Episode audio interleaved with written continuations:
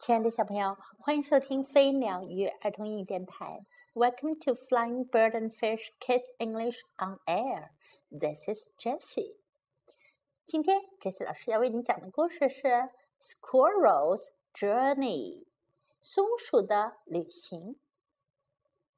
What a beautiful waterfall! said Squirrel. 松鼠说：“多美丽的瀑布呀！” Yes, said Swan. 是的，天鹅说。And look at that lovely tree. 看那棵可爱的树。Oh yes, said Squirrel. 哦，是的，松鼠说。I love the tree, and I love the waterfall too. 我爱这树，我也爱这瀑布。 now I'll look at both at once. 现在我要同时看他们俩。So Squirrel turned around to look at the waterfall. 于是松鼠就转过身去看瀑布。Oh, he said, now I can't see the tree anymore. 哦，他说：“现在我看不到树了。” So he turned around again. 于是他又转过身去。It's no good, he sighed. 这可不好，他叹气道。There always seems to be one place I can't see. 总有个地方我看不到。That's right, said Swan. 对呀，天鹅说。That place is called behind you. 那个地方啊，就叫做你身后。Squirrel stared up into Swan's eyes. 松鼠紧紧地盯着天鹅的眼睛。I didn't know there was a place I could never see, he said. 我都不知道有这么个地方，我永远都看不到。他说。Don't worry, said Swan. Just climb onto my back and close your eyes. 别担心，天鹅说，爬上我的背来，把眼睛闭上。 Squirrel climbed up and nestled his head into the soft feathers. 松鼠爬了上去，把它的头放在柔软的羽毛中间。Then he felt cold wind whistling around him. 然后他感觉到冷冷的风在他旁边呼啸。Okay, said Swan. You can open your eyes now. 好了，天鹅说：“现在你可以睁开眼睛了。” Squirrel opened his eyes and gasped. 松鼠睁开了眼睛，喘着气。“We're flying，我们在飞呀！And there's the waterfall。” 那儿是瀑布，and there's the tree，那儿是树，and I can see them both at once。我可以同时看到他们俩啦。Squirrel stared happily for a while. Then he closed his eyes. 松鼠快乐地看了一会儿。 然后他闭上了眼睛，and they flew far and wide together over the forest and the mountains and the sparkling sea。然后呀，他们就一起飞得又远又高，越过森林，越过群山，越过波光闪烁的大海。 小朋友，松鼠开始的时候不能同时看到在它身前的和在它身后的瀑布和树，为什么后来就看到了呢？你们想到原因了吗？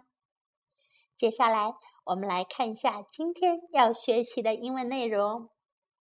What a beautiful waterfall！多美丽的瀑布呀！Beautiful，美丽的。beautiful, beautiful. Waterfall, 瀑布 waterfall, waterfall. What a beautiful waterfall! What a beautiful waterfall! Look at that lovely tree. 看那棵可爱的树。 Look at that lovely tree. Look at that lovely tree. I love the tree. 我喜欢这树，我爱这树。I love the tree. I love the tree. And I love the waterfall too. 我也喜欢这瀑布。 too 表示也，同样。And I love the waterfall too. And I love the waterfall too. Turn around 转身，turn around, turn around, turn around. I can't see the tree anymore. 我看不到树了。 I can't see the tree anymore. I can't see the tree anymore. It's no good. 这不好。It's no good. It's no good. That's right. 对呀。That's right. That's right. Behind you. 你身后。 你的后面，behind you，behind you，连起来读就是 behind you，behind you。Don't worry，别担心。Don't worry，don't worry。Climb onto my back，爬上我的背。Climb onto my back。 Climb onto my back. Close your eyes. 闭上你的眼睛。Close your eyes. Close your eyes. You can open your eyes now. 现在可以睁开眼了。You can open your eyes now. You can open your eyes now. We are flying. 我们在飞了。 我们在飞，We are flying. We are flying. There's the waterfall. 那儿是瀑布。There's the waterfall. There's the waterfall. There's the tree. 那儿是树。There's the tree. There's the tree. I can see them both at once. 我可以同时看见两样了。I can see them both at once. Both 是两个都。I can see them both at once. I can see them both at once. 接下来，这次老师再为你把这个故事的英文念一遍。Squirrel's Journey. What a beautiful waterfall, said Squirrel. Yes, said Swan, and look at that lovely tree.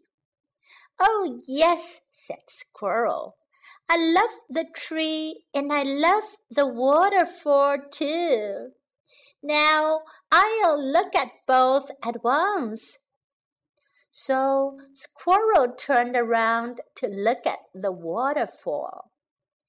Oh, he said, now I can't see the tree any more. So he turned around again. It's no good, he sighed. There always seems to be one place I can't see. That's right, said Swan. That place is called behind you. Squirrel stared up into Swan's eyes. I didn't know there was a place I could never see, he said. Don't worry, said Swan. Just climb onto my back and close your eyes. Squirrel climbed up and nestled his head into the soft feathers. Then he felt cold wind whistling around him. Okay, said Swan. You can open your eyes now. Squirrel opened his eyes and gasped. We are flying! And there's the waterfall! And there's the tree! And I can see them both at once. Squirrel stared happily for a while. Then he closed his eyes and they flew far and wide together over the forest and the mountains and the sparkling sea. 今天的故事就到这里啦。This is Jessie saying goodbye.